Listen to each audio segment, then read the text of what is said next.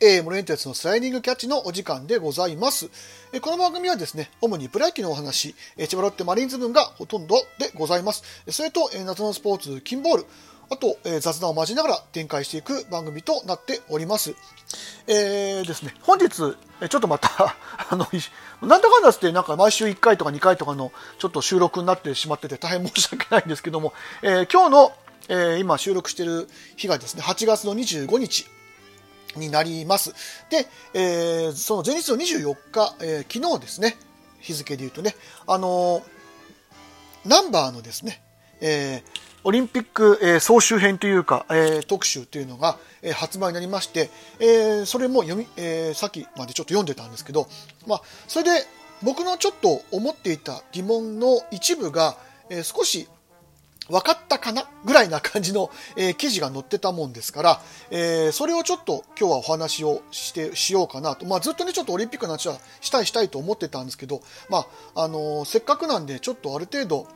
情報が揃ってというかあこういうことだったんだっていうのが分かった上でお話をした方がいいかなと思ってたんであんまり、えーとまあ、結果だけしか言わなかったんですけどまあ、あの何を話したかったかっていうと、あまあ、ソフトボールです、はい、女子ソフトボール、えーの、えー金メダル、まあ、上野選手ねあのアメリカと壮絶な戦いをして、まあ、結局2-0で、えー勝つ勝ってまあ金メダルを獲得したわけなんですけども、まあ、そこに至る試合の内容でございます。で、えーとまあ、何をちょっと疑問に思ったかっていうと、あの初回、上野選手が、えーピッチングしてますよね。で、えー、と結構、えーキャッチャーが、えー投球後にですね、まあ、後ろに反らしたりとか、ちょっと横に弾いたりとかっていう場面が多かったんですよ。でまあ、あの結局、えー、とあれも、えー、ツーアウト三塁かなんかで、えー横に弾いたあ後ろに弾いたボールを、えーキャッチャー、まあ、要するに後立してですねでピッチャーに投げて、えー突っ込んできた三塁、えー走者をタッチしてアウトっていう形で、まあ、事なきを得たんですけどあれ一歩間違えるともう1点入ってた状況だったんで、あのーまあ、これなんでだろうってずっと僕疑問に思ってたんですよ。で、えー、と結局その疑問の全てっていうのが、えー載ってるとかもしくはインタビューとかそういうので、えー、と僕が僕の調べが甘いかもしれませんが、まあ、ちょっと出てこなかったんですねで今回そのナンバーの新しい方、えーの本を読ん、まあえー、と上野さんの、えー記事が出てたもんですから読んだ時に、まあ、ちょっと,、えー、と理由が、えー分かったかな？っていう感じがしたんでちょっとそれをお話ししようと思います。えー、とこの日の、えー、と上野さんって、えー、となんだろう変化球がすごくキレがあったそうなんですよ。で特にその打者の手前で落ちるドロップって言われる、まあ、あの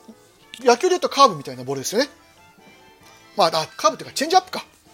みたいなボールがすごく効いてて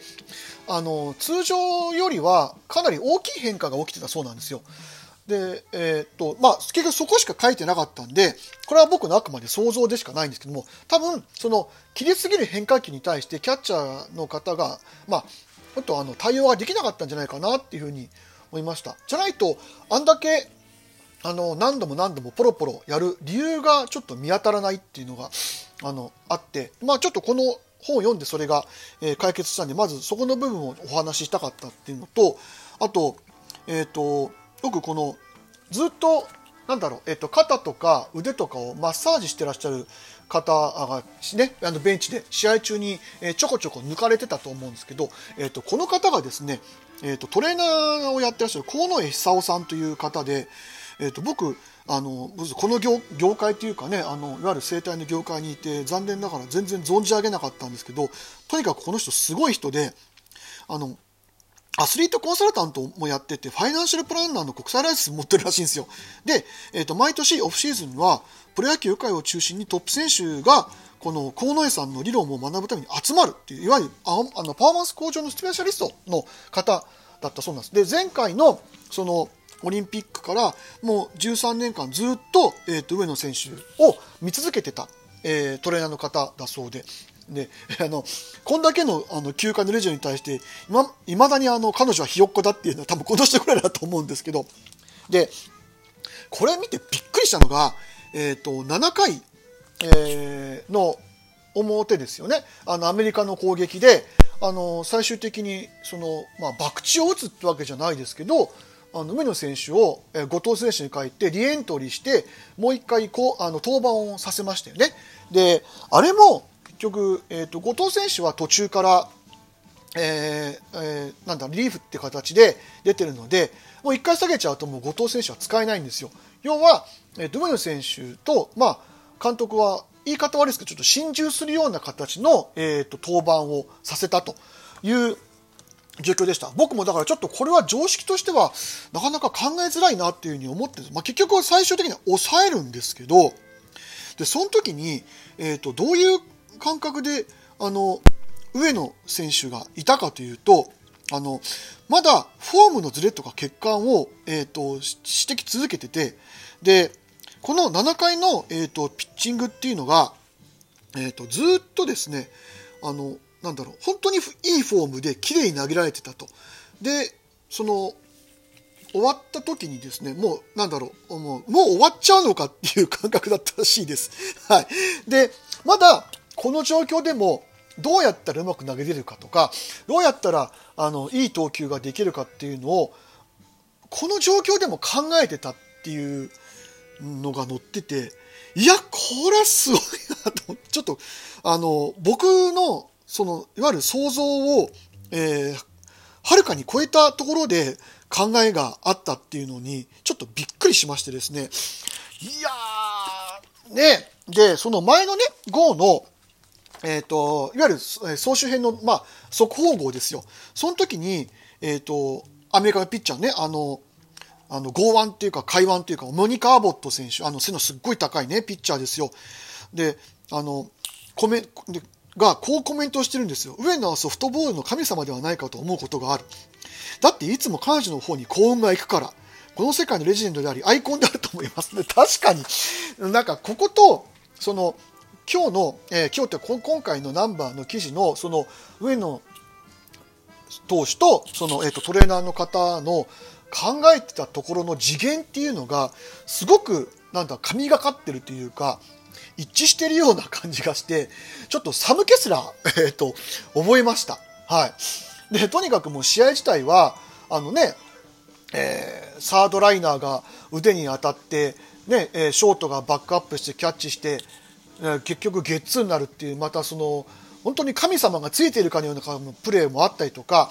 で、そのね、あの、裏の攻撃で、もうフェンスを越えているホームランの当たりをですね、レフトの選手がキャッチしたりとかっていうので、まあ、本当にこの時もう神がかっていてですねそのいわゆるソフトボールの神様というか、まあ、こうそのね勝負の女神みたいなのがいるとしたらまだそれはどっちに勝たしたいかっていうのをまだ天秤にかけていて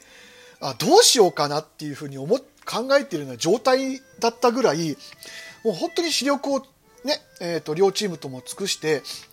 素晴らしい試合を見せてくれました僕たちに。だからあのね、もちろんそのソフトボールっていう特殊な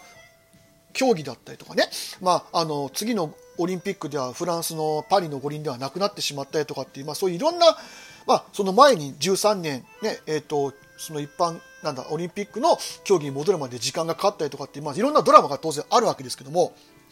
まあ、本当その、うん、ドラマを待ちに待ったところで決勝戦でなんか爆発したみたいなねそういう試合内容でした。で、まあ、7回を迎え、2点とリードした状態で7回を迎えて、そのさっきの話に戻るわけなんですけども、まあ、ね、本当にその締めくくりの中で、あんだけいろんなプレー、もうどっち転ぶか分からないプレーがあった中で、ウール選手はもうそういうことを考えていたっていうのが、まあとんでもなくて、自分で、しかもね、自分はまだ上手くなれるっていうふうに信じて投げていたっていう。で、一方の監督の方はもう祈るような気持ちで見てたわけじゃないですか。もう試合をね、あのもう静止できないぐらいもう祈りながら見ていてっていう、なんかこの対比が、なんかもういろんなものがね、なんか身に、身に感じてきてっていうかもうなんか感情がぐちゃぐちゃになるというか、そういう感じの、えっ、ー、と、まあ、ことだったんだろうなっていうふうに思ってですね、よりやっぱりこの記事を見て、あのそのソフトボールというスポーツの深さというかその特にその人間上野由岐子というね、えー、と選手というののその考えの凄さっていうのを改めて、えー、感じました。はい。えーまあ、ちょっとそんな感じで、えー、ソフトボールの試合を振り返ってみたんですけどもとにかく僕がいろんな金メダルがありましたけどそのいろんなプレーとかねその侍ジャパンが金メダル取ったのもありましたけどとにかくその前にも言いましたけどライブ配信でみんなと、えー、その金メダルの喜びを共有できたっていうのも含めてですけども本当に一番僕の中に印象に残ったのはこのソフトボールだったんで、えー、今回はその、えー、競技についてあの試合はどうだったのかもねえーとまあ、混ぜてというかですねちょっとあのお話をさせていただきました。はい、えー、こんな感じでよかったのか分かりませんがえとにかくまあまああの試合もはねあのペナルティーも始まっててロッテもなんか良かった良かったって感じですけども、まあ、今日今日からまたね、えー、今日もまた日ハム戦がありますんで、まあ、頑張っていただきたいなというふうに思いながら、えー、今日は終わりにしたいと思います。というわけでお聴きいただきましてありがとうございました。ブリエンテスでした。